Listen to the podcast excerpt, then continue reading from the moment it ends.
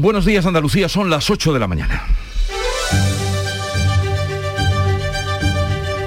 En Canal Sur Radio, La mañana de Andalucía con Jesús Vigorra. A 3.000 kilómetros de Andalucía, Kiev se prepara para resistir una jornada más de guerra, lo que Putin llama una invasión especial. Estamos en el séptimo día del conflicto y hay miedo en la población, pero también capacidad de resistencia. Lo último es que Rusia está lanzando paracaidistas en Yarkov, la segunda ciudad más importante del país. O sea, guerra plena, guerra contra la que se levantan eh, la voz todos los organismos internacionales. Ayer en el Parlamento Europeo y esta noche en el discurso de la Unión en el Congreso de los Estados Unidos, donde Biden se ha empleado contra Putin tomando la resistencia de Ucrania como ejemplo para el mundo y para Occidente y anunciando el cierre de su espacio aéreo a las compañías rusas. Pedro Sánchez, ya en España, explica hoy en el Congreso la posición de nuestro país en este conflicto después de que el gobierno anunciara ayer que enviará finalmente armamento. Y de los asuntos más domésticos, Sevilla acogerá los días 1, 2 y 3 de abril el Congreso Extraordinario del Partido Popular. La Junta va a pedir hoy en el Consejo Interterritorial de Salud que se eliminen las mascarillas en los colegios, tal como anunció aquí el consejero de Salud Jesús Aguirre. Los niños al fin podrán conocer a sus profesores y reconocerse entre ellos será una liberación. La mañana de Andalucía. Social Energy. La revolución solar ha llegado a Andalucía para ofrecerte la información del tiempo. Hoy esperamos cielos poco nubosos en Andalucía con intervalos de nubes medias y altas, también brumas y posibles bancos de niebla matinales en el extremo occidental y en la sierra del noroeste. Las temperaturas mínimas suben y bajan las máximas en el litoral atlántico, aunque subirán esas máximas en el litoral mediterráneo. El viento variable flojo tendiendo a componente oeste durante la tarde, también soplará levante en el estrecho, aunque cambia por la tarde a poniente. Ya mañana sí que se anuncian lluvias anuncia la Agencia Estatal de Meteorología que lloverá en Andalucía desde primera hora, lluvias que se irán extendiendo de oeste a este. Con Social Energy, di no a la subida de la luz y ahorra hasta un 70% en tu factura con nuestras soluciones fotovoltaicas. Aprovecha las subvenciones de Andalucía y pide cita al 955 44 11 11 o en socialenergy.es. Solo primeras marcas y hasta 25 años de garantía. La revolución solar es Social Energy. Ahora conocer el tráfico, situación de las carreteras andaluzas. En conexión con la DGT nos atiende Alfonso Martínez. Buenos días. Buenos días. Hasta ahora en la red de carreteras de Andalucía les vamos a pedir tengan precaución en la provincia de Cádiz. Hay tráfico lento en la A48 en Chiclana de la Frontera, dirección Tres Caminos y de entrada por la CA33 en San Fernando. Y en Córdoba también hay dificultades en la A4 en el Arcángel, dirección Madrid.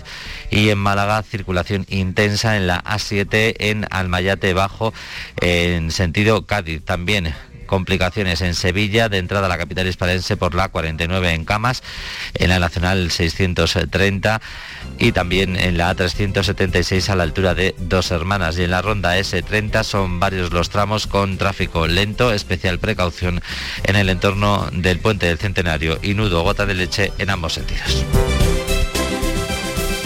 Hola, melenas. Me han dicho que vas a jugar a mi día de la once y sé que me vas a elegir a mí, el día que te pusiste pelo. Anda, que no te alucina notar cómo tu melena se mece al viento o la espumita del champú anticaspa. La fecha de tu boda o la de tu cumple no es tan mal, pero es que no tenías pelo. Tus fechas más especiales quieren hacerte ganar mi día de la once. Por solo un euro puedes ganar miles de premios. Elige bien, porque uno de cada cinco toca. A todos los que jugáis a la once, bien jugado. Juega responsablemente y solo si eres mayor de edad. La mañana de Andalucía con Jesús Bigorra. Noticias. A punto de cumplirse una semana del inicio de la guerra en Ucrania, Rusia eleva la intensidad de sus ataques aéreos a la capital y a otras ciudades. Kiev resiste. Carmen Rodríguez Garzón. Sí, la última hora es que Rusia está atacando ya con, paracaidistas en Yarkov, donde han seguido lanzando bombas. Las fuerzas rusas han bombardeado también esta noche una zona residencial de Zitomir, donde han, vuelto donde han muerto varias personas y ha seguido lanzando cohetes sobre varios eh, barrios de Kiev, de la capital donde el ataque aéreo ruso se redobla, ha caído la torre de comunicación y la ofensiva terrestre está cada vez más eh, próxima. Esa gran columna de más de 60 kilómetros de tanques rusos se encuentra a solo 20 kilómetros de la capital. Por esa intensidad de los bombardeos, por esa cercanía ya también de la ofensiva terrestre, las autoridades han pedido a los ciudadanos que abandonen la capital y a los que se quedan les decía el alcalde que no salgan a la calle. La situación es complicada. El enemigo está en los accesos a la capital. Insto a todos a mantener la resistencia, pero les pido que no salgan innecesariamente a la calle. Moscú asegura que las ofensivas militares sobre Ucrania van a continuar hasta lograr los objetivos marcados al principio de la invasión, entre los cuales, dice el ministro de Defensa ruso, está protegerse de la amenaza militar que supone Occidente para la región del Donbass. Ucrania y Rusia mantendrán este miércoles, no obstante, una segunda ronda de conversaciones, de negociaciones, en la que Moscú exigirá a Kiev reconocer la independencia de Donetsk y de Lugansk. Las autoridades ucranianas van a pedir por su parte el alto el fuego inmediato y también la retirada de las, de las tropas rusas de su territorio. Estados Unidos anuncia el cierre de su espacio aéreo a Rusia. Es una de las principales medidas que ha anunciado Joe Biden en su discurso sobre el Estado de la Unión en un congreso lleno de banderas de Ucrania. Y en el que el presidente de Estados Unidos ha acusado a Vladimir Putin de querer derribar los cimientos del mundo libre y ha amenazado a los oligarcas rusos, a los poderosos rusos corruptos, decía Biden, con confiscarles sus bienes. A los oligarcas y corruptos que han amasado fortunas con este régimen violento, se acabó.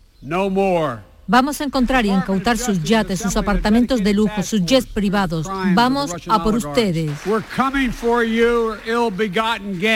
Llamada de unidad contra Rusia que ha sido clara y directa por, por, parte del presidente de Estados Unidos que ha anunciado también ese cierre del espacio aéreo a los aviones rusos como ya ha hecho la Unión Europea, Canadá o Reino Unido. Putin está ahora, está ahora más solo que nunca, ha asegurado Joe Biden. Y aquí en España, a las 9 de la mañana, dentro de una hora, poco menos, comienza en el Congreso de los Diputados el pleno monográfico sobre Ucrania con la comparecencia del presidente Pedro Sánchez. Sánchez que va a reclamar unidad de acción política ante la guerra de Ucrania y va a explicar también la actuación de España en este conflicto y las medidas de apoyo que pueda aprobar el Ejecutivo de cara a un impacto en la economía española. Está previsto que el presidente aclare de qué forma finalmente va a colaborar nuestro país, que lo va a hacer y así lo han asegurado con el envío de armamento a Ucrania. Decía la ministra portavoz Isabel Rodríguez este pasado martes tras el Consejo de Ministros que se va a trabajar en ese sentido de forma centralizada con la Unión Europea y ha reiterado que no hay divergencias en este sentido con Podemos, con su socio de coalición. España va a enviar armas directamente a Ucrania. Lo haremos dentro del Fondo Europeo de Apoyo a la Paz y además lo hacemos de manera muy significativa somos el cuarto país de la Unión que más aporta a ese fondo. Será la nueva coordinadora general del PP, la portavoz del grupo en el Congreso, Cuca Gamarra y no Pablo Casado, la encargada de dar la réplica a Pedro Sánchez. Gamarra ha mostrado el apoyo sin fisuras al Ejecutivo al tiempo que se ha referido a posibles diferencias entre los socios de gobierno. España debiera de estar, tiene que estar a la altura de las circunstancias con Ucrania y no debe de esconderse detrás de la Unión Europea porque tenga problemas internos dentro del gobierno. Y es muy claro, lo que le decimos al señor Sánchez es que aquí nos tiene y el Partido Popular estará para apoyar todas las decisiones que sean necesarias para que España esté a la altura de las circunstancias. Lo cierto es que Unidas Podemos ha modificado su relato. En las últimas horas ha valorado que sea legítimo, decía que la comunidad internacional reconocía que es legítimo que la comunidad internacional preste ayuda a un Estado que ha sido agredido. El diputado Jaume Assems, en cualquier caso, considera que la vía más efectiva son las sanciones económicas contra Rusia. Eh, damos apoyo al presidente del Gobierno. Creemos que hay que ser prudentes en esta materia y creemos que hay que apostar sobre todo por las sanciones económicas. Y otro parlamento, el europeo, ha condenado expresamente la invasión de Rusia en Ucrania en la sesión extraordinaria que celebraba este martes. Y en la que también ha participado por videoconferencia el presidente ucraniano Zelensky en un emotivo mensaje que ha levantado los aplausos, ha vuelto a pedir que no dejen solo a su pueblo y ha pedido también formalmente entrar a formar parte de la Unión Europea Luchamos por ser miembros de pleno derecho de Europa. No nos dejen solos. Demuestren que están con nosotros, que no nos dejarán caer, que son de verdad europeos. Volodymyr Zelensky que ha recalcado que está luchando en Ucrania por las libertades que disfrutamos en esta parte de Europa. Y según la ONU, 12 millones de personas necesitarán ayuda humanitaria en Ucrania tras la invasión rusa y puede haber hasta 4 millones de refugiados en los países vecinos. Sí, la ONU ha elevado drásticamente sus cálculos sobre las necesidades humanitarias de Ucrania tras la ofensiva militar rusa. Por ello, Naciones Unidas pide más de 1.500 millones de euros para responder a la emergencia dentro y fuera del territorio ucraniano, mientras el Tribunal Europeo de Derechos Humanos ha ordenado al gobierno ruso que detenga los ataques contra civiles y contra sus bienes en Ucrania, incluidos edificios residenciales, vehículos de emergencia, escuelas u hospitales. La Corte Europea ha pedido al gobierno ruso que le informe lo antes posible de las medidas para garantizar que se cumple, que cumplen con el Convenio Europeo de Derechos Humanos. Ante esta situación de emergencia, los andaluces están respondiendo a las llamadas a la solidaridad con el pueblo de Ucrania. ¿Qué se está haciendo en Granada, en Carra Maldonado? Pues en Granada el ayuntamiento ha lucido esta noche los colores azul y amarillo de la bandera de Ucrania en un gesto que simboliza la ola de solidaridad que se ha despertado al pueblo ucraniano. Ya ha partido un segundo convoy con material humanitario recogido en una iglesia del Feidín y además la Asociación de Guardias Civiles Solidarios recauda fondos y artículos de primera necesidad para llevar también a los refugiados. Ya disponen de 20 toneladas y conductores polacos están dispuestos a transportarlos hasta la frontera de Polonia y Ucrania. Los agentes tienen previsto pedir a la dirección de la Guardia Civil días de permiso para darles seguridad al convoy durante el viaje. Además, esta tarde a la una tendrá lugar una ceremonia ecuménica por la paz en el Colegio Virgen de Gracia. Asisten el arzobispo, un sacerdote de la Iglesia Ortodoxa, el secretario de la Iglesia Evangélica Española y la pastora de la Iglesia Protestante de San Pablo. A esta oración Jesús interreligiosa por la paz está prevista la asistencia de 200 jóvenes. En la Costa del Sol, las consecuencias de la guerra repercuten ya en la colonia de rusos. Afectan, por ejemplo, a las inversiones en turismo residencial. Los rusos que viven en la Costa del Sol aseguran que rechazan la guerra. María Ibáñez. Las sanciones impuestas a Rusia impiden que puedan pagar, por ejemplo, entre otros, hipotecas y colegios con las tarjetas. En Puerto Vano recalan algunas de las grandes fortunas del país soviético. En Marbella hay empadronados cerca de 3.000 personas de origen ruso y otros tantas se calcula que residen temporalmente, que tienen casa en la costa o un yate en Puerto Banús. Dicen desde la Asociación de Residentes Extranjeros en la Costa del Sol que las sanciones afectan a la economía malagueña, aunque también destacan que los rusos de la Costa del Sol rechazan la guerra. Ricardo Bocanegra, vamos a escucharlo. Muchos clientes rusos me han, me han dicho que sienten vergüenza por la imagen que está dando Rusia, pero que no es Rusia, que es Putin, como me dicen ellos. Puedo dar fe de, la indignación que hay en la, en la comunidad rusa con su presidente, pero en fin, eso es un problema que efectivamente les perjudica a ellos, nos perjudica a nosotros y, y no beneficia a nadie. En la provincia malagueña hay censados unos 7.500 ciudadanos rusos.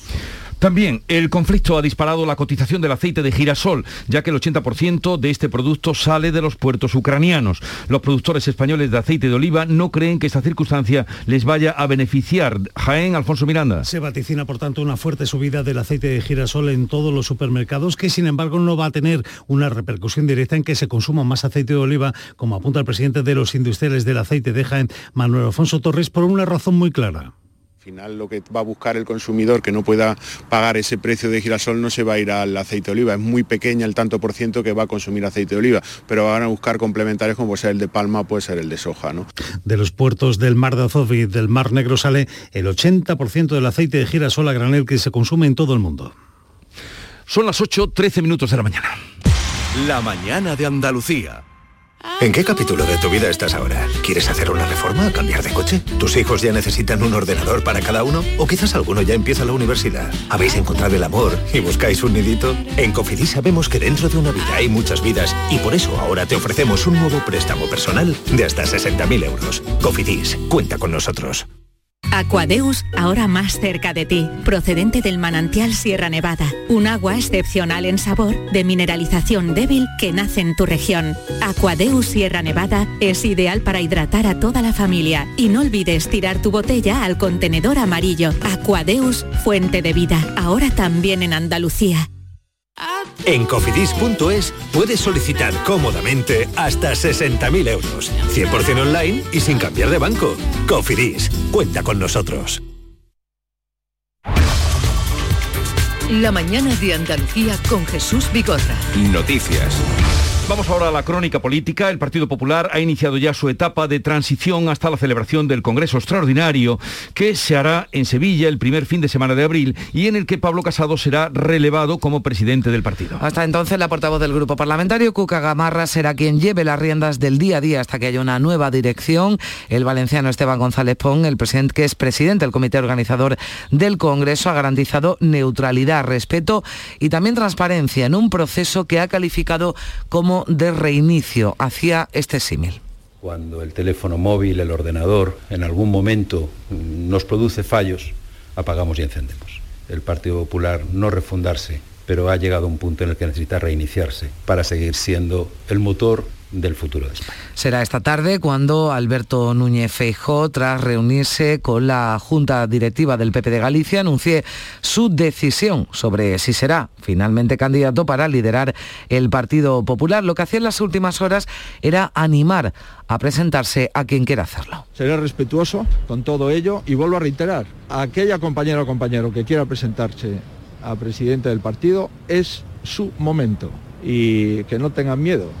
Quien reitera que no tiene intención alguna de presentarse es Isabel Díaz Ayuso, la presidenta madrileña, ha confiado en que sea Núñez Feijóo el que, el que dé un vuelco al partido y pedía además que las heridas que ha generado esta crisis no se cierren en falso. Esas personas que han estado constantemente atacando a un gobierno autonómico, que es lo más importante que tiene un partido, evidentemente tienen que ser apartadas. No estoy apuntando absolutamente a nadie porque desconozco quién ha estado en esto.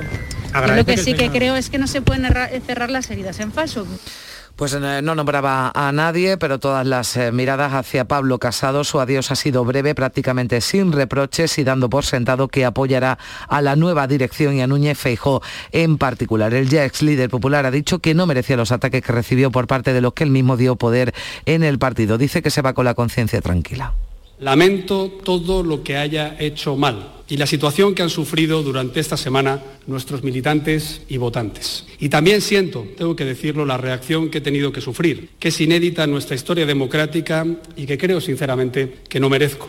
El presidente andaluz va a ser clave en el diseño del futuro del PP. Juanma Moreno ha sido un referente para pacificar la batalla interna y facilitar una salida a Casado sin ajuste de cuentas. Se, felicitaba ayer tras acudir a esa Junta Directiva Nacional del PP por haber superado la batalla y pedía a Juanma Moreno a todos generosidad y unidad en el Congreso. Si todos aplicamos generosidad, sensatez, sentido común, pues esto va a salir bien. Por tanto, yo soy optimista y creo que afortunadamente ya tenemos encauzado el conflicto y ahora lo que toca es remar, salir cuanto antes de esta situación, hacer un congreso, un congreso de unidad en el que tenemos que salir reforzado como alternativa política al gobierno de Sánchez y marcar objetivos y de futuro emplazados hasta el Congreso en los primeros días de abril. Y Andalucía va a pedir este miércoles al Ministerio de Sanidad en la Interterritorial de Salud que se eliminen de forma progresiva las mascarillas en las aulas. Nos lo anunciaba aquí en la mañana de Andalucía este pasado martes el consejero de Salud Jesús Aguirre que pretende que ya tras la Semana Santa hayan desaparecido esas mascarillas de las aulas de forma definitiva. Ya la Junta lo que ha hecho es eliminar las limitaciones en las visitas y salidas en residencias de mayores. Ya desde este miércoles se van a efectuar según la normativa que tuviera cada centro antes de la pandemia. Además, se pueden realizar visitas dentro de las habitaciones, eso sí, recomendando que estén bien ventiladas, con el uso de mascarillas y también manteniendo distancia física como norma general. Y en todo el país, ya a partir del sábado, se eliminan las cuarentenas por contacto estrecho de un positivo. Lo decidía este martes la Comisión de Salud Pública y solo quien esté contagiado, por tanto, tendrá que seguir aislándose durante siete días, aunque esta medida también podría revisarse pronto. En cuanto al seguimiento de la pandemia, Andalucía sigue reduciendo su tasa de incidencia COVID. 30 puntos menos que el lunes y se sitúa ya en 339 casos por cada 100.000 habitantes. Este martes se han notificado además 1.128 nuevos positivos y 5 fallecidos. Estamos ante los datos más bajos desde mediados de diciembre. En el conjunto del país la incidencia se encuentra cerca de los 500 casos por 100.000 habitantes, es decir, está próxima a que se sitúe España en nivel de riesgo alto actualmente es muy alto. El impacto de la sexta ola sigue en descenso, también la ocupación hospitalaria. Fíjese el dato de 18.000 ingresados que había a principios de febrero. La cifra está ahora en todo el país en algo menos de 6.500 pacientes. Y ya hay tres provincias andaluzas, Huelva, Cádiz y Almería, en nivel de alerta cero. María Jesús Recio. Los tres distritos sanitarios de la provincia, igual que Cádiz y Huelva, bajan de nivel, aunque este cambio no supone novedades en cuanto a medidas restrictivas en horarios y aforos. Almería estaba en nivel de alerta 1 desde el pasado 15 de febrero. Hace 15 días teníamos la tasa de incidencia más alta de Andalucía, con 869 casos por cada 100.000 habitantes, pero ahora ha descendido a menos de la mitad, 362. La presión hospitalaria también se reduce, igual que los casos en UCI. Sigue aumentando la vacunación, más de 325.000 personas tienen ya las tres dosis y se mantiene la incidencia en mayores de 65 años. Tras un mes de febrero negro en cuanto a fallecimientos, hemos comenzado un marzo sin muertes. Poco a poco vemos, aunque eso sí con prudencia, cómo de momento se va alejando la COVID. Para hablar de esa situación y nuevas medidas está con nosotros Ignacio Molina, catedrático de Inmunología de la Universidad de Granada. Doctor Molina, buenos días. Muy buenos días, Jesús. Eh, lo primero, se van a eliminar las cuarentenas de los contactos estrechos por COVID y mm, no tendrán ni siquiera pues que eh, guardar cuarentena quienes hayan tenido ese, ese contacto. ¿Qué le parece esa idea y esa medida? Bueno, eh, es evidente que con la bajada de, la incidencia y con el alivio de la presión hospitalaria, pues debemos de ir caminando hacia medidas que vayan restaurando la normalidad. De todas formas, en mi opinión, en este momento este tipo de medidas son algo precipitadas. Tenemos todavía una cifra que si bien está bajando, sigue siendo muy alta y acometer este tipo de medidas en este momento me parece, eh, me parece precipitado. Tendríamos que eh, darnos algunas semanas más eh, para comenzar una desescalada y en cualquier caso cuando viéramos una incidencia sustancialmente menor, que debería de ser en cualquier caso por debajo de los 50 casos por 100.000 y evidentemente acaban de dar la cifra y es muy superior a esa cifra. Sí. Y para los contagiados, incluso hay eh, quien pide que se reduzca también la cuarentena. Eh, ¿Qué estima usted que sería lo, en este momento lo que habría que hacer con los contagiados en positivo? Bueno, los contagiados en positivo, eh, la cuarentena de siete días me parece apropiada. Y ah, existe, sigue existiendo un debate en torno a, si es posible contagiar a partir de los cinco días o no.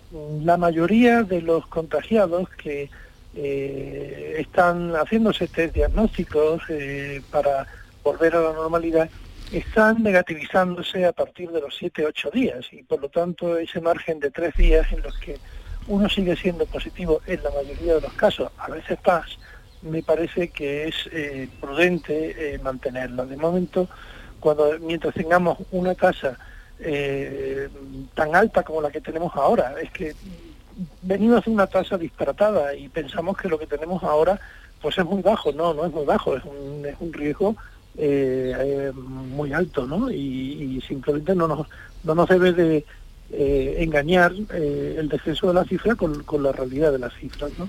De momento yo esperaría algunas semanas más hasta que, repito, la tasa de incidencia caiga a valores que sean considerados como bajos para tomar medidas de alivio. Creo que lo que tenemos ahora mismo no es tan insoportable, es llevadero y puede contribuir a eh, evitar un nuevo repunte. pues muchísimas gracias una vez más Ignacio Molina, catedrático de Inmunología de la Universidad de Granada por estar con nosotros. Un saludo y buenos días. Un saludo igualmente, buenos días. Y ante la más que preocupante falta de lluvias, el Consejo de Gobierno aprueba este miércoles un decálogo para agricultores y ganaderos y la ampliación del decreto de sequía con el que se van a poner en marcha nuevas obras. Una semana esta que va a ser determinante además en la búsqueda de soluciones para paliar la falta de agua en el campo. El viernes el Ministerio va a reunir a las comunidades en la mesa de la sequía, una mesa que había pedido insistentemente Andalucía. La consejera andaluza Carmen Crespo va a solicitar además en ese encuentro reducciones del IBI rústico, entre otras medidas al Que en estos momentos haya una exención del IBI rústico para los agricultores y ganaderos que están afectados por la sequía y que se compense a los ayuntamientos como ya se hizo en el año 2018, con una iniciativa en algunas partes de este país donde hubo esa medida específica. Hoy conoceremos, y será dentro de un rato, los datos del paro y afiliación del mes de febrero. En enero, con el fin de los contratos de Navidad y la rebaja, la afiliación cayó en 197.000 personas en todo el país. El desempleo subió en Andalucía en 19.000 personas. Le preguntaremos hoy por ello a la vicepresidenta y ministra de Trabajo, Yolanda Díaz, que va a estar en Sevilla. Participa junto a las líderes de UGT y comisiones en Andalucía en un debate sobre la reforma laboral que se va a celebrar en la Facultad de Derecho de la Hispanense. Y vamos a conocer cómo se están viviendo o cómo están viviendo los afectados universitarios españoles esta situación de guerra en Ucrania. Saludamos por ello a José Carlos Gómez Villamandos, rector de la Universidad de Córdoba y presidente de la Conferencia de Rectores. Señor Gómez Villamando, buenos días. Buenos días, Jesús. Eh, ¿Cuántos universitarios españoles eh, están en Ucrania? Pues mira, no te puedo decir, no te puedo decir el número, son datos que tiene el CEPIE, que es la oficina que gestiona esto a nivel nacional. Lo que sí te puedo decir es que ahora mismo lo que se le ha dado la eh, se le ha dado la, indicación de que, de que regresen eh, y que, bueno, evidentemente que no va a afectar para nada, como es lógico, no va a afectar para nada a los estudiantes Erasmus, pues todo lo que es el proceso, el proceso de beca y tal, ¿no? No solamente en el ámbito de, de Ucrania y de Rusia, sino también en los países limítrofes, ¿no? que evidentemente pues también hay cierta cierta inquietud, ¿no? Así que bueno, en ese sentido estamos, las embajadas son las que están trabajando, las embajadas sobre todo en Ucrania, bueno, ya sabéis por otros medios, pues que se ha hecho una repatriación de la práctica totalidad de, los españoles. O sea que eh, dice usted que se ha hecho ya una repatriación, ¿no serían muchos los que quedarían entonces en estos países? Mm, yo creo que ahora mismo no debería quedar ninguno ya en, Ucrania, por supuesto, y en Rusia no creo yo que tampoco tengamos. Eh, con Ucrania eh, la relación en general del sistema universitario no es especialmente intensa, en el caso de la Universidad de Córdoba sí lo tenemos, pero más de, venida hacia España que de, salida de nuestros estudiantes hacia Ucrania, ¿no?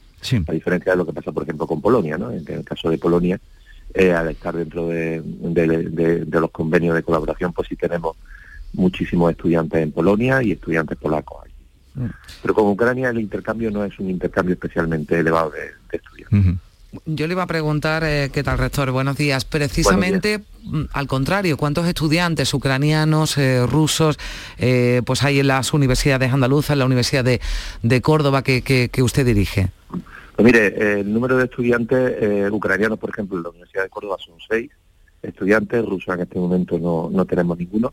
Rusia se mueve por convenios bilaterales con los países, como no entra dentro de lo que es el programa Erasmus típico de movilidad, entonces son programas muy, muy específicos. Hay universidades que tienen pues estudiantes rusos, ¿no? En el caso de los estudiantes ucranianos, pues se les está dando todo el soporte que, necesitan, eh, bueno, pues por, de todo tipo, ¿no? Si, lo que puedan necesitar, ¿no? Eh, desde apoyo económico, si fuera el caso, que hasta ahora no, no hay situaciones de este tipo, alojamiento y sobre todo, pues, pues de apoyo, ¿no? De apoyo emocional y a la situación que, que están viviendo. Eh, en el caso de los estudiantes rusos, que sí es verdad que tienen otra situación y además pues con, con toda la situación, todas las medidas económicas, pues lo que estamos barajando, todavía no hemos tomado una decisión, pero tomaremos a hablarlo del día, es que sea esa situación, en el caso de estos estudiantes sea la embajada rusa la que les dé la que les dé respuesta, ¿no? Ya puesto que no, no nos corresponde a nosotros. Con esta, con este escenario, bueno, pues eh, que afecta a Ucrania, pero también a, otras zonas de, Europa, y usted lo recordaba, Polonia es un destino, ¿no? Además, eh, al que, bueno, pues elegido por muchos estudiantes españoles para, para esas becas Erasmus, ¿se podría haber afectado ese, ese sistema, el de becas Erasmus, por todo lo que está ocurriendo? Eh, ¿Están valorando, no sé, replantearlo de alguna manera? Sí, ahora mismo lo que estamos hoy hemos estado trabajando desde el fin de semana dentro del marco de la Universidad Europea, de la Asociación de Universidades Europeas, en una recomendación de medidas y una de esas medidas eh, es desde luego pues la cancelación de las relaciones institucionales con las universidades rusas. Todo el apoyo posible a las universidades y universitarios eh, ucranianos y en el caso de la universidad rusa cortar toda la relación. Es una recomendación, cada universidad luego hará lo que se estime y sobre todo luego también la consideración de que muchas de esas medidas son los propios gobiernos las que las tienen que implantar. ¿no? Pero de luego la idea es mm, intentar, eh, igual que con las otras medidas, pues intentar aislar lo más posible a, a Putin, ¿no? al dictador. Sería un poco la idea. Bueno, José Carlos Gómez Villamando, rector de la Universidad de Córdoba, presidente de la CRUE, gracias por estar con nosotros. Un saludo y buenos días. Muchísimas gracias, Jesús. Un abrazo. Bueno, pues eh, vamos ahora con otra noticia más. Eh, antes de terminar, un juzgado de Vigo ha decretado el fallecimiento de los 12 marineros desaparecidos en el naufragio del pesquero Villa de Pitancho, ocurrido el 15 de febrero en Terranova, en Canadá. Un naufragio entre cuyas víctimas mortales está el marinero del EP, Juan Antonio Cordero. Sí, esa decisión del juzgado lo que va a permitir es que los 12 desaparecidos sean a partir de, martes, de este pasado martes considerados fallecidos. Así las familias pueden tener un acceso más rápido a las prestaciones que les eh, corresponde. Sin embargo, los familiares insisten en que se busque a los cuerpos y han solicitado al gobierno que aclare qué pasos se están dando. Tampoco cierra la puerta en poner una denuncia por lo penal para que se aclaren las causas del hundimiento del pesquero gallego. Llegamos así a las ocho y media de la mañana, tiempo ahora para la información local y luego vamos a la tertulia de actualidad.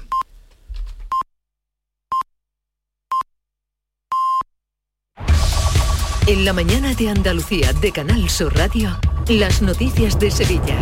Con Pilar González.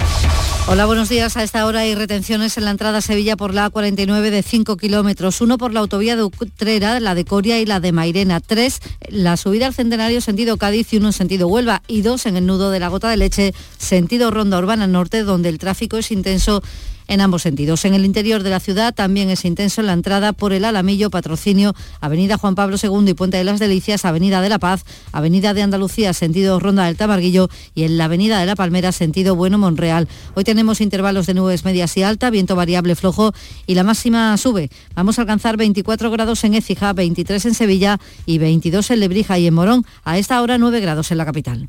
Automóviles Berrocar, más de mil coches de todas las marcas y modelos. La mejor garantía del mercado, inmejorable financiación, sin sorpresas de última hora y con total transparencia para que la compra de tu nuevo coche sea una decisión inteligente. 50 concesionarios Berrocar y más de 700 talleres concertados en territorio nacional. Entrega a domicilio totalmente gratis. GrupoBerrocar.com Este año sí salimos. Cada noche, a las 10 Canal Sur Radio te acerca a la Semana Santa. El llamador, este año también en Spotify. Un contingente de ocho voluntarios del Sistema de Asistencia Médica de Urgencias parte este mediodía de Gelbes en misión humanitaria con el objetivo de desplegar un dispositivo de atención a los refugiados de Ucrania. En Sevilla hay varios puntos de recogida de material, como el Colegio de Enfermería, que pide material sanitario. Varias parroquias también recogen alimento y ropa. Este miércoles está previsto que lleguen en avión desde Polonia a España los turistas sevillanos que estaban de viaje en Moscú.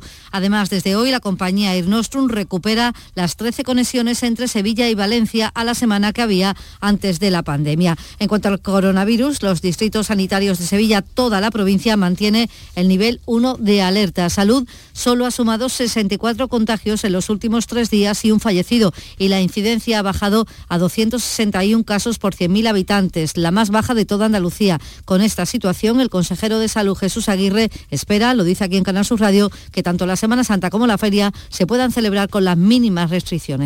Para cuando llegue Semana Santa, nos queda un mes y pico, tendremos todavía tiempo de ver la evolución que tiene y posiblemente, posiblemente no habrá ninguna restricción más que la de mascarilla en la bulla, como he dicho antes, y las precauciones propias y a lo mejor en costaleros eh, una prueba previa la plataforma Salva a tus árboles de Sevilla ha convocado a las 6 de la tarde una manifestación para protestar por la tala de más de 200 árboles por las obras de ampliación del tranvía desde San Bernardo a Santa Justa. El alcalde Antonio Muñoz niega que el proyecto sea perjudicial. Se trata de configurar un corredor verde, de, hacer un espacio mucho más sostenible, con menos coches, con más espacio para el peatón, con más sombra y más árboles. Por tanto, yo desde el punto de vista del balance medioambiental de esa obra estoy tranquilo. También el Ayuntamiento de Sevilla ha aprobado rescindir el contrato para el centro de alta tolerancia que estaba previsto abrir en el Polígonitas, en el Cerro del Águila, donde los vecinos se oponían. Seguirá prestando servicio en el Hogar Virgen de los Reyes. El delegado del distrito, Juan Manuel Flores, reconoce que ha habido problemas para llevar a cabo ese proyecto. Las circunstancias sobrevenidas en el desarrollo de este proyecto ha obligado a que se haya tenido que resolver el actual contrato, asegurando la prestación y continuidad de la asistencia a estas personas en el Hogar Virgen de los Reyes, tal como está ahora mismo. Iberfurgo. El alquiler de furgonetas con una nueva y variada flota de vehículos industriales en Sevilla les ofrece la información deportiva. Nuria Gaciño, buenos días. Buenos días. Está previsto que tanto Fekir como Canales, las dos principales dudas en el Betis, vuelvan hoy a los entrenamientos, así que ambos, salvo sorpresa de última hora, estarán en el partido de mañana, vuelta de las semifinales de Copa ante el Rayo en el Benito Villamarín, donde el Betis cuenta con el marcador a favor gracias al 1-2 de la ida. Mañana también jugará en Copa el Betis Fémina, que a las 3 recibe al Levante, el que ya está en los cuartos de final de la Copa de la Reina es el Sevilla gracias a su victoria ante el Atleti de Bilbao por 0-1. ¡Guau! ¡Vaya furgoneta! La he alquilado en Iberfurgo. Está súper nueva. No parece de alquiler. Ya, en Iberfurgo disponen de una flota en perfecto estado y te ofrecen presupuestos a medida. En Iberfurgo somos expertos en alquiler de furgonetas de carga, pasajeros y carrozados. Visítanos en iberfurgo.com o en Sevilla en el Polígono Industrial Parsi. Les contamos que el Hospital Virgen Macarena ha coordinado tres donaciones multiorgánicas en seis días, ha salvado la vida de ocho personas y mejorado la de 100. A esta hora, 8 grados en Cazalla 9 grados en Sevilla.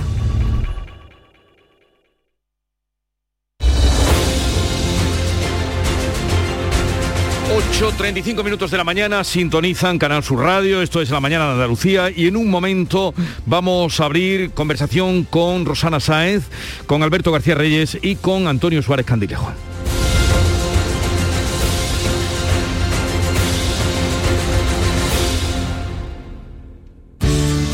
Buenos días. En el sorteo del cupón diario celebrado ayer, el número premiado ha sido 60.022-60022. Asimismo, el número de serie correspondiente a la paga, premiado con 3.000 euros al mes durante 25 años, ha sido 2002. Hoy, como cada día, hay un vendedor muy cerca de ti repartiendo ilusión. Disfruta del día y recuerda, con los sorteos de la 11, la ilusión se cumple. En Canal Sur Radio, por tu salud, responde siempre a tus dudas. Hoy un programa especial, Ayuda a Ucrania se han puesto en marcha iniciativas solidarias en farmacias, clínicas, hospitales para recoger medicamentos y material sanitario. También queremos conocer tu propia solidaridad, la de tu barrio, la de tu pueblo. Y contaremos con destacados especialistas que nos hablarán de lo más necesario en estos momentos. Envíanos tus consultas desde ya en una nota de voz al 616-135-135. 616-135-135. Por tu salud. De lunes a viernes, desde las 6 de la tarde, con Enrique Jesús Moreno. Súmate a Canal Sur Radio, la radio de Andalucía. Buenos días. En los tres sorteos del triplex de la 11 de ayer, los números premiados han sido 340, 603 y 205. No olvides que comprando Lotería de la 11 colaboras con una gran labor social. Pídele el triplex de la 11 a tu vendedor, también en puntos de venta autorizados o en juegos11.es. En la 11 nos mueve tu ilusión. Que tengas un gran día. En Canal Sur Radio, La mañana de Andalucía con Jesús Vigorra.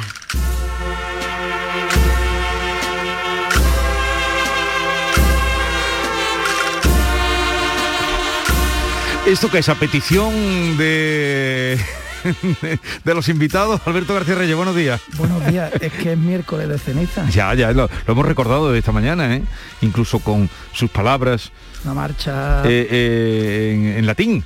Bueno, una, marcha para empezar la mañana. Para empezar a, para empezar a rodar y para poner un poco de calma. Eh, hombre, situarnos en el estado en el que nos encontramos mal Eh, bueno, Alberto García Reyes, eh, adjunto a la dirección de ABC, buenos días.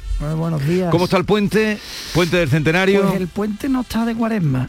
No, está, no está precisamente de ayuno, está más bien de hartón. Está saturado. Está saturado, muy saturado, como casi siempre. Ahora además han, anunciado que van a hacer nuevos desvíos y hay un cacao de coches atravesados y de, en fin. Eh, sirva de advertencia para quienes tengan, tengan que transitar por ahí, por el puente del Centenario. Eh, Rosana Sáenz, presidenta de la Asociación de la Prensa de Jerez. Buenos días, Rosana. Buenos días a todos. Y... y a ver si en este día se impone un poquito de serenidad, calma y sirve también para eso, para reflexionar. La calma, ¿dónde está la calma? Mm. ¿Dónde está la calma? Terrible noche. Y Antonio Suárez Candilejo, director de Huelva Información y Telonuba. Buenos días, Antonio. Eh, buenos días, de Huelva hoy, Huelva hoy. Huelva hoy, perdón, Sí, Huelva sí, hoy. Muy buenos días, pese a Putin. Eh, en fin, es. hay que decirlo, pese a Putin, pero bueno, eh, hay que seguir y a ver si esto tiene una pronta solución, porque es terrible todo lo que estamos viendo en estos momentos. Decía Zelensky, bueno, en esa intervención tremenda que tuvo en el Parlamento Europeo, que de qué sirve decir nunca más, como tantas veces hemos oído, si el mundo se queda en silencio cuando atacan un lugar que es memoria del holocausto, como el bombardeo este que hubo sobre Babillar. Claro, y es que eh, se pensaba que iba a ser una guerra relámpago, eh, pero mm, la cosa se ve que va para largo, que va a ser eh, en duradera. Y cierto es que, mm, bueno, pues eh, de Putin se queda solo, eh, es que la Unión Europea está una, que la economía rusa se hunde, eh, que el rublo se ha devaluado, pero mm, habrá que hacer algo más. Yo no sé si, en fin, habrá que emplearse a fondo en la negociación para tratar que esta barbarie no siga, porque al final lo que los que lo están pasando eh, peor, los que están sufriendo esta guerra eh, cruenta son los ciudadanos de pie, de a pie. Estamos, eh, como decía anteriormente, asistiendo a, a escenas auténticamente eh, terribles y el mundo sí está en contra de Putin, pero no podemos quedarnos eh, así viéndolas venir, ¿no? Yo a- ayer seguí en directo la intervención de Zelensky, de verdad que yo estaba trabajando y no podía seguir tecleando, o sea, fue Hmm. impresionante, la cara además, el rostro que tenía, la respuesta del Europarlamento, de la Eurocámara, eh, intervención que fue seguida también y, muy aplaudida por la, de Borrell y la verdad que hizo un llamamiento de auxilio, de desesperación. Luego, la buena noticia por la tarde fue que se aprobó esa resolución, esa resolución de la candidatura que él pedía de ingreso a la Unión Europea, que va a ser lento, que es un proceso muy lento, pero fue un gesto. Y triste también lo que pasó. En, eh, eh, el no apoyo. Eh, que esto es muy importante y por eso lo resalto, de, de Mm. Bildu, de los anticapitali- anticapitalistas y de Izquierda Unida que no apoyaron esa Sí, resolución cierto, cierto. ayer. Y eso ayer fue muy duro, sobre todo cuando se vio la intervención de Zelensky, que como comentábamos Jesús al principio, noche de terror. Yo ayer de verdad cuando dejaba, me intentaba dormir después de estar viendo durante todo el día los medios de comunicación a los que hay que dar las gracias y gracias por cómo nos lo están trasladando y viviendo tan de cerca para que empaticemos y reflexionemos, eh, durísimo. Y esa votación en contra, muy, muy dura. Ahora nos sitúa, nos sitúa en ahora una situación al gobierno muy Sí. complicada. Eh, ahora comentamos todo eso, pero quiero, mm, para eh, también situar a los oyentes, hacía alusión, Rosana, a, a esa eh, transmisión que llegaba desde el Parlamento, las palabras de Zaleski ante el Parlamento. Estamos luchando por nuestra tierra y nuestra libertad. Cada plaza será mañana la plaza de la libertad. Nadie nos va a destruir. Resistimos, somos fuertes, somos ucranianos. Entre otras muchas cosas que dijo, pero el traductor que estaba, mm, pues eso, haciendo la versión al inglés, eh, estaba conmocionado eh, y vamos a escucharlo. just for our land and for our freedom. Despite the fact that all large cities of our country are now blocked, nobody is going to enter and intervene with our freedom and country. O sea, el Believe you traductor- me. Fue terrible, Jesús. Es conmovedor. No, Yo emocionado seguí máximo, directo y no podía, de Es- verdad, no es podía. muy conmovedor todo esto que, que está pasando y nos dan muchas claves sobre la, no solo sobre la situación geopolítica en el mundo, sino principalmente sobre la condición eh, humana, ¿no? Hablábamos al principio. Eh, hemos mezclado varias cosas, pero yo creo que todas van al mismo sitio. ¿no? Hablamos al principio del bombardeo de, de Babillar, ¿no? Donde- Sí. donde- es, un, es un, digamos, un icono del, del- del holocausto.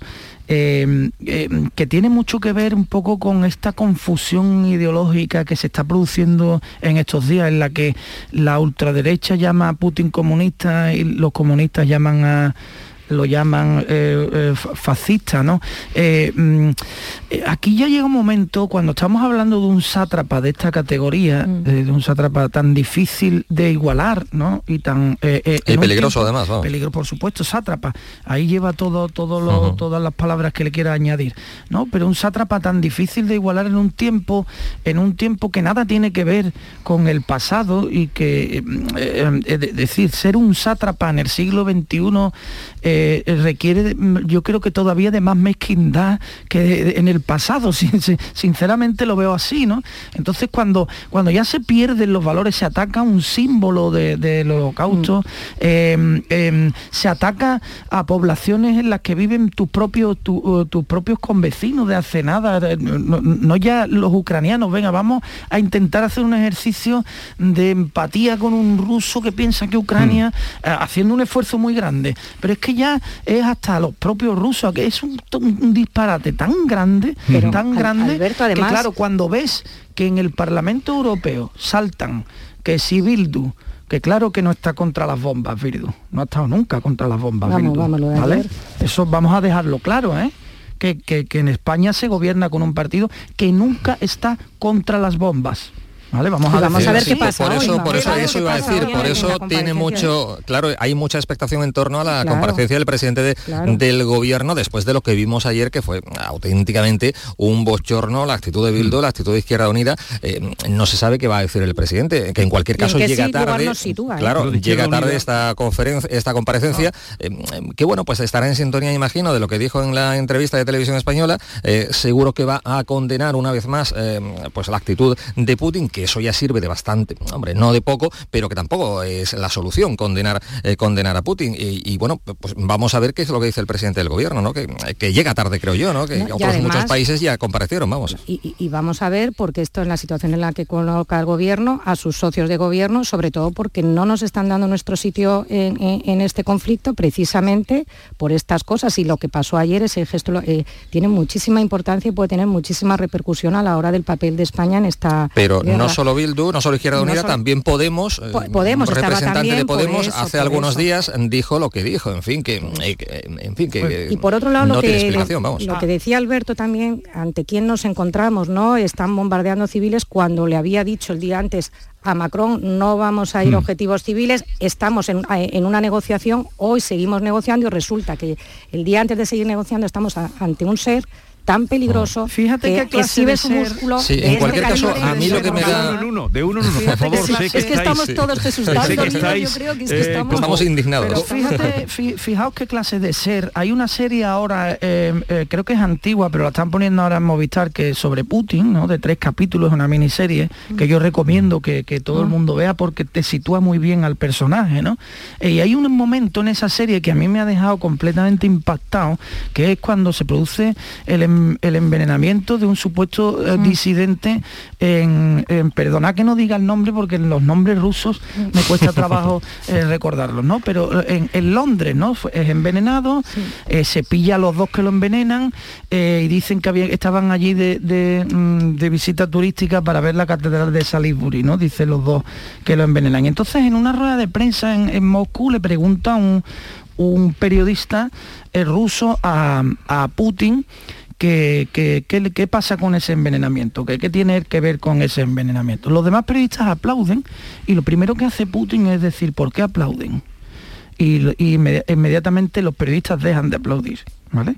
Y lo siguiente que le dice Putin, que me parece que es un resumen perfecto de la clase de villano con la que estamos tratando, es, yo no sé nada de ese envenenamiento, pero sí sé que ese hombre era un traidor.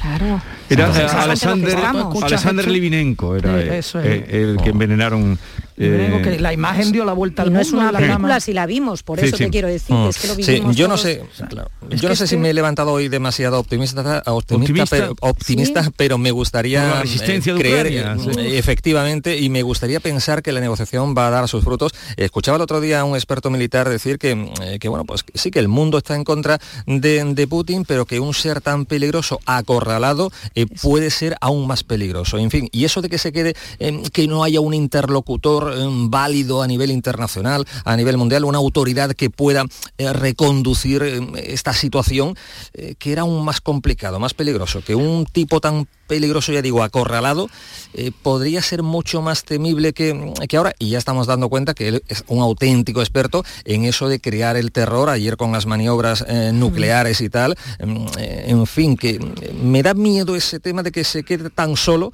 que no haya ni siquiera alguien que pueda, mm, en fin, servir de un poco de eh, interceder ante esta situación. Yo tengo confianza en las medidas económicas que se han tomado porque, Sí, Alberto, porque, pero, tiene- porque tarde o temprano sus propios, su propio pueblo se le va a dar la vuelta, ¿no? Esa es la clave, Eso, yo creo. eh, eh, No, pero eso también nos van a afectar no solo a ellos, a, A la población, claro. No, claro, claro. eh, ya hay colas en los pero- cajeros automáticos porque la gente piensa que se va a quedar sin dinero, vamos. Pero ellos lo van a poder resistir menos que todos los demás, que tenemos abierto el mercado hacia otros lugares. No- se nos va a encarecer la vida en, algunas cosas, pero no nos, no nos vamos a desabastecer. Es que ellos pueden verse desabastecidos y sobre todo los oligarcas rusos, que no son cualquiera. ¿Eh? que allí, allí la economía funciona, eh, digamos, com- de- como en el medievo europeo, Hmm. ¿eh? los oligarcas rusos eh, no, no le van a perdonar a Putin su ruina. ¿eh? Lo que pasa que es verdad que lo que está diciendo Antonio eh, es lo que están diciendo todos los, bueno, mm, un poco los expertos, los psicólogos, los que conocen bien el perfil de Putin, los que han tratado directamente con él, que es verdad que este aislamiento internacional funciona, pero que es verdad que esta persona acorralada, si en esa negociación, que es una negociación Claro. complicadísima, porque si en esa negociación no se le da una salida digna, no se siente él eh, humillado, esta persona, estamos en manos de que escuchas a, a determinados análisis que escuchas y te dicen claramente, no se sabe lo que puede hacer esta persona Claro, con esa amenaza sin arsenal escrúpulos, nuclear, claro. pero por otro lado te- hay otros que te transmiten más serenidad y te dicen más tranquilidad, y dicen, bueno, parece que estas medidas es lo que estáis diciendo, que es lo que se buscaría y la solución donde se ve eh, podría ser es ese levantamiento del pueblo ruso. Lo único que de momento lo que hemos visto son que esas 10.000 personas que se han levantado y, y han protestado en las calles directamente han sido encarcelados. Entonces, eh, eh, es un conflicto muy, muy complicado por lo que estás diciendo, porque lo que se insiste es en el perfil de esta, de esta persona y meterse en su mente. Estábamos viendo la semana pasada cuando se negaba la invasión, decía, pero si este señor el día antes estaba amenazando y había reconocido la independencia eh, eh, de las dos repúblicas eh, separatistas y, y aún así la comunidad internacional lo negaba, es que hay que meterse, muchos analistas han sido los que han llegado a pedir disculpas por la mente de esta, de, de esta persona. Pero hay muchos más análisis que hacer, yo creo. ¿eh? Por ejemplo, otro análisis muy importante de, de lo que estamos viendo. Eh, todo el mundo pensaba que el ejército ruso iba a asediar, iba, iba a, a- a De la noche a la conquistar mañana. de la noche a la mañana y no ha sido así. ¿Por qué?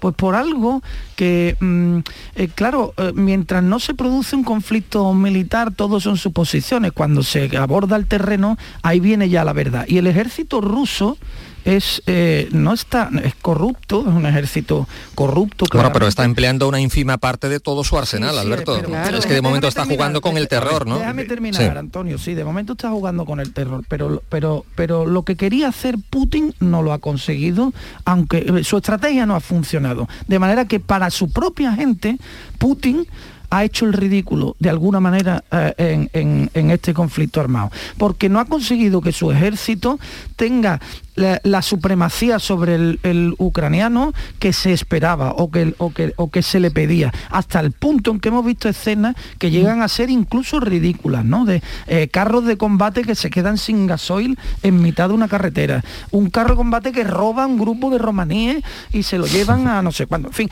estamos viendo cosas que demuestran que el, eh, em, eh, mm, ejército oh, ruso no es tampoco em, claro, ¿a dónde nos lleva esto? Ante una situación desesperada, que es a donde yo quería llegar, ante una situación desesperada y ante un ridículo mundial, internacional, que me parece que es flagrante ¿eh? desde el punto de vista eh, militar, ¿qué hace un loco?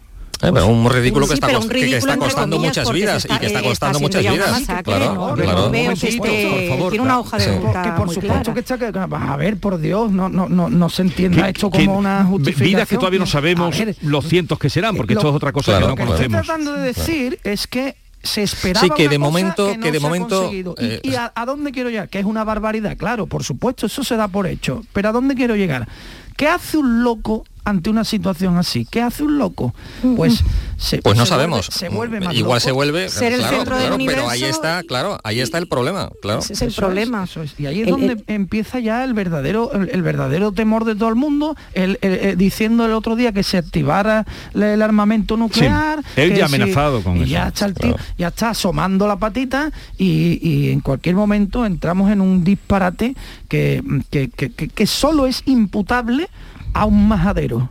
Claro, Alberto, y lo que tú estás diciendo, que yo sí, te estamos entendiendo, que no se esperaba él eh, que iba a haber esa resistencia, y eso está siendo así, pero precisamente por lo que comentaba Antonio, esa inseguridad que le está generando cuando anuncia el tema de poner en alerta su arsenal nuclear, es cuando dices, esas inseguridades que le está creando, ese ridículo del que tú hablas, de que él no se puede sentir acorralado, es lo que eh, expertos, analistas, es lo que dicen, es que no te podemos dar una respuesta porque lo que va a hacer esta persona no estamos, no, no está, nadie sabemos por dónde va a ir, pero por eso ayer yo creo que fue un día importante, hubo discursos muy importantes. Yo creo que el de Borrell, fue, muy aplaudida, muy aplaudido, insistió en esa defensa, en esa seguridad, en esa unidad. Ya incluso habló ya no estamos en un mundo donde el buenismo eh, mm, tenemos que mm, estar tranquilos, no, es que hay que tener esa unidad, esa defensa.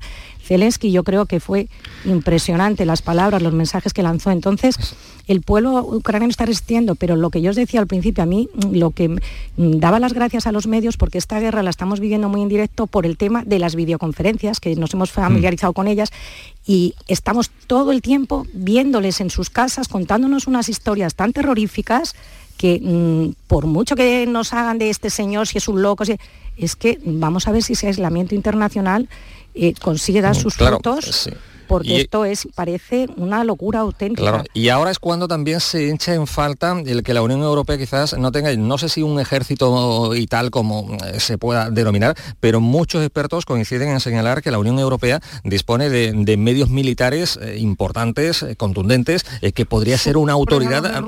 sí, lo que pasa es que muy desperdigados, como se dice en mi pueblo, y claro, desorganizados, descoordinados y tal, que otra cosa, otro gallo cantaría, efectivamente, si tuviésemos, pues eso, ya digo, en fin, un sector militar para ocasiones como esta que pudiese bueno, pues, dar la cara de alguna forma. Yo tengo mucha confianza también en los servicios de inteligencia. ¿eh? Ah, sí, también. Es muy importante que ahora mismo los servicios de inteligencia estén trabajando bien para anticiparse a lo que puede hacer este majadero. ¿Estás eh, hablando de bloquear a Putin o de eliminar a Putin? Estoy hablando... No, no, por Dios. no, pero, pero, a, veces, a veces eso también se ha dado. No, hombre, pero yo no voy a defender eso nunca. Lo que estoy diciendo es que igual que eh, Biden anunció que Putin iba a atacar Ucrania en una fecha y ahí no, fallaron. No fallaron. Insistían Espero que los servicios de inteligencia se anticipen a un posible ataque, nuclear. Así que para eso están, ¿no? Eh, mm, eh, y hagan todo lo posible por evitarlo. Quiero decir, nada más que eso. También. Eh, porque, porque ese es el verdadero peligro, verdadero peligro de una tercera guerra mundial, independientemente de la barbarie injustificable y, abominable de, la invasión de Ucrania. que una cosa no le quita importancia a la otra. Pero, Te hemos entendido, Alberto. lo que, lo que está claro que lo decía ayer Zalensky en ese discurso maravilloso, bueno, maravilloso por, por, por cómo atinaba, porque cuando dijo somos como vosotros, es que a mí me vino a la cabeza Shylock del Mercader de Venecia, cuando decía aquello de si nos pincháis no sangramos. Eh, ¿Os acordáis? Pues somos como vosotros. O sea, si nos pincháis no sangramos, si nos hacéis, eh, decía, cosquillas no reímos, si nos ofendéis no nos vengamos. Eh. Eso, y además Jesús lo decía, que lo estábamos presenciando en directo a través de una videoconferencia a una persona mm, dando un discurso, de verdad que la, había que mirar las caras de los eurodiputados y me digo, impresionante, una cosa que, que la estamos viviendo eso aquí de cerca, que anoche nos dormíamos y lo que decía, yo escuchaba anoche videoconferencias de gente que estaba allí aterrorizados, con unas caras cada vez con más miedo. Nos tenemos que, mm, nos dicen que va a ser una noche terrorífica y aquí estamos, cada uno con su historia, porque son historias terribles de gente que le ha cogido allí, gente que no se quiere ir por su país. Estamos viendo familias cómo se están separando. Yo oí el relato de un pobre pequeñín que iba en un autobús diciendo hemos dejado atrás a papá, se tiene que quedar terrible. Pero, luego la, la, propaganda también, que sea el Kremlin el que le pida a los ciudadanos de es que se vayan, es una estrategia, aparte de que la última noticia que nos daban era que ya estaban cayendo paracaidistas, ¿no? Sobre qué, pero que sea el Kremlin que diga, váyanse ustedes de la ciudad. Eh, eh, es también la, propaganda, pero por otra parte, eh, creíble todo el daño que están haciendo. Claro, bueno, luego siempre está el farol y todo este tipo de cosas, ¿no? Eh, son estrategias, de, digamos, en, bélicas. lo que pasa es que la propaganda del Kremlin en general ha sufrido tal descrédito en, las últimas en las últimas semanas que ya da igual cualquier cosa que quieran explicar. No, sé si habéis visto los vídeos que están enviando desde las embajadas para intentar explicar por qué han invadido eh, eh, Ucrania. Ellos saben en, todos los idiomas, además, porque ellos saben perfectamente que el relato lo tienen perdido y tienen que hacer algo por justificarse. Oh. Eh, em, pero claro, aquí llegamos siempre al punto, al punto final, al, al barranco. Eh, mire, muy bien, usted tendrá los argumentos que tenga, pero una bomba no se explica. Un bombardeo no se explica. Y sobre todo contra la población civil, que era lo que, es sagrado. ¿no? Y, una cosa que no estamos poniendo también sobre la mesa y que es importante también es la desinformación al pueblo ruso, que según dicen la mitad, casi el 63% apoya la guerra, pero qué información les está llegando a ella, con qué censura, con qué libertad, porque también están circulando eh, eh, testimonios de madres de soldados que están rusos, que también han sido llevados allí, engañados jovencitos del servicio militar, eh, con testimonios también muy duros por el engaño a ese pueblo ruso. Por eso decía que una de las claves está en el levantamiento del pueblo ruso, pero para ese levantamiento tiene que estar la comunidad internacional todos a una porque si no se van a sentir solos y nos volvería a pasar lo mismo de Afganistán. Si yo te digo levántate, pero luego no te apoyo, y es que es muy, muy complicado el conflicto. Eh, Rosana, Antonio, Alberto, un momentito que vamos a llegar a las 9 de la mañana. Continuamos.